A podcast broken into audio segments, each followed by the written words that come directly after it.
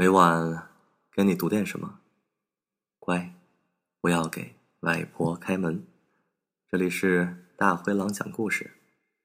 你好，我是李大狼，今晚继续给你读路内的《敲头记》第三集。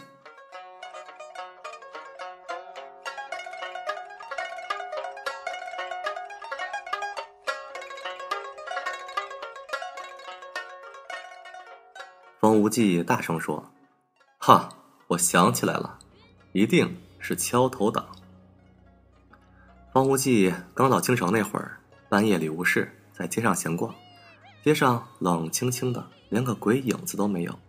偌大的京城，照理来说不该是这种凄凉景色。他一个人在黑夜里行走，也不知道要去哪里，只是有些孤寂。京城里的神策军半夜里出来巡逻，专抓那些造反的乱党。马蹄踏在石板路上，发出整齐而响亮的哒哒声。方无忌想，动静这么大，抓什么乱党？乱党早就跑到八里地外去了。撞上神策军是很倒霉的一件事儿。这会儿大兵会问你，有身份证吗？要是没有，就直接送到兵营里去拷问；要是有，大兵就把你身份证撕得粉碎，然后冷笑着问你：“现在你还有身份证吗？”然后也是抓到兵营里去拷问。陈策军抓到的百分之百都是良民，因为乱党跑得比兔子还快，绝不会这么容易被他们抓进去。方无忌听说京城里有很多异人，比如半夜里出来偷库房的飞贼。精通隐身术的道士，专走夜路的盲刺客，用铜葫芦抓夜鬼的法师，这些他全都没见到。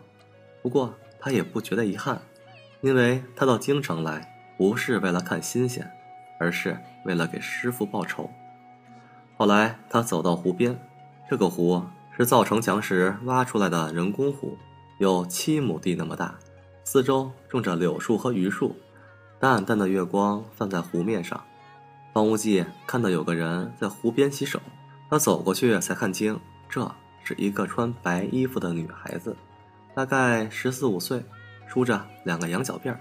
他见方无忌走近，便站起身来，朝另一个方向走去。方无忌对着他的背影说：“半夜里不要乱走，快快回家去，小心撞上神策军。”这女孩听了他的话。反倒停下了脚步，侧过半个脸看他，似笑非笑说：“你倒不怕神策军？”他声如银铃，杏核一样的大眼睛，瞳仁漆黑，眼白就像湖中的月影。方无忌说：“我当然不怕，我跑得比你快。”女孩把整个身子都转过来，她长得真美，是他一生中见过的最美的人，当然。后来他见到了杜秋娘，又觉得他们两个美的不相上下，好像玉兰花和海棠花那样。这个女孩沉着脖子，瞄着方无忌，说：“看走了眼了，原来你是个练家子，带剑的。”方无忌的剑背在身后，正面看他就只能看到一截剑柄，有半尺长，是可以双手握住的。剑柄上还镶着一颗大石国的宝石，有眼珠子那么大。女孩看到他的剑，眼睛里放着光，忽然一拧身，已经从两丈开外窜到方无忌眼前，左手成爪虚晃他的面门。他的动作比猫还快，方无忌大惊失色，抬手拿他卖门。这女孩就像会游的鱼一样，从他腋下钻过去，伸手去拔他的剑，只听“枪”。的一声，昆仑剑被他拔出了半截儿，还好方无忌比他高出足足两个头。昆仑剑长三尺，要完全从他背后拔出来，非得站在方无忌的头上不可。方无忌就地拧身，女孩的手便握不住剑柄，只得撒手。见方无忌转过身，这女孩忽然又跳到一丈开外，用眼角看着他说：“哼，要是我长高一点儿。”把这剑这么拔出来，这么斜着一抹，你的头就掉下来了。方无忌喘了口气说：“你要真长那么高，我也不会让你从嘎吱窝底下钻过去了。女孩说：“现在你还担心我被神策军抓去吗？”方无忌说：“你到底是什么人？”女孩咬着嘴唇，看着方无忌说：“你过来，我悄悄告诉你。”方无忌说：“嘿，你当我傻子呀？过来，再被你偷袭。”女孩大发雷霆，说：“你这个人好无趣，身为一个剑客，一点胆色也没有。外地人走夜路，小心撞上敲头党，把你的脑子都敲出来。”方无忌说：“什么是敲头党啊？”女孩笑道：“哼，果然是个外地人，刚来京城吧，连敲头党都不知道。”方无忌说：“你说的没错，我就是个外地人。你倒说说，何谓敲头党？”女孩说：“敲头党就是半夜躲在角落里，见你走过来，便用一根大榔头往你后脑勺猛敲，你昏过去，他们就把你身上的银子搜光。京城里到处是敲头党。”这里的人都怕死了。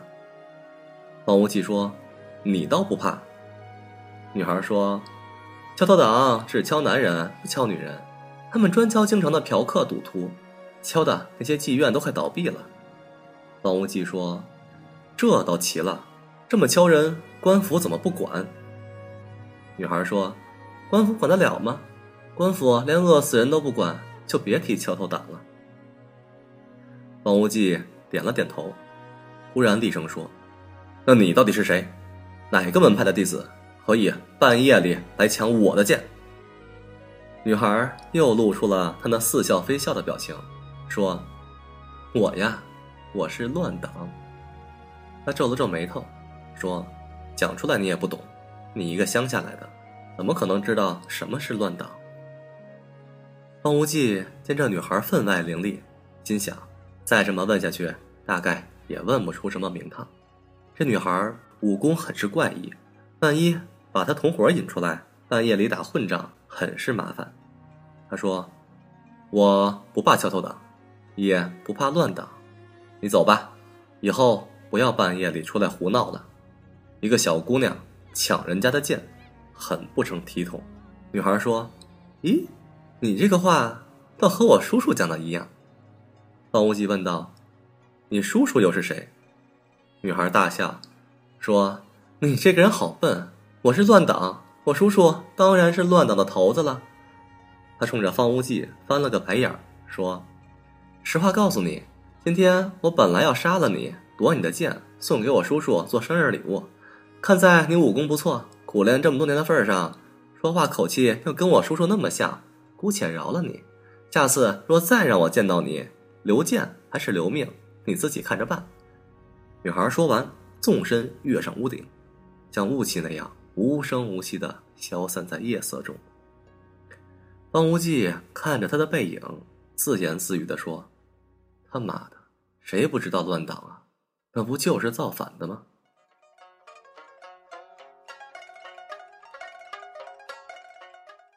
方无忌那时候还很年轻，没见过什么世面。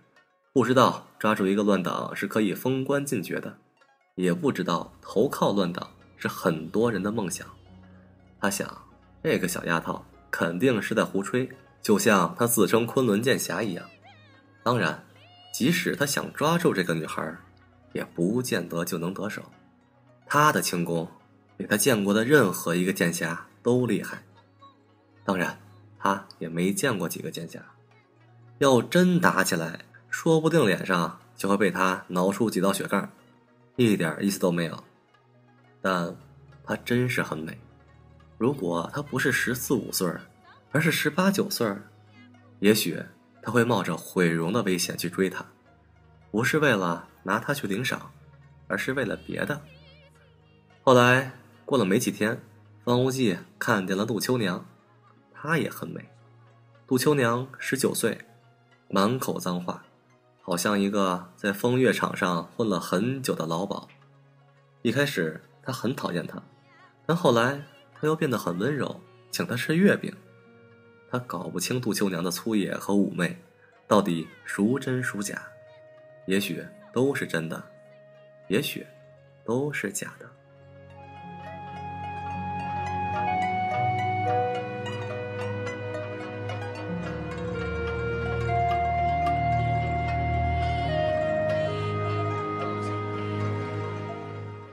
每晚给你读点什么。喂，不要给外婆开门。这里是大灰狼讲故事，明天接着给你读《敲头记》。做个好梦，晚安。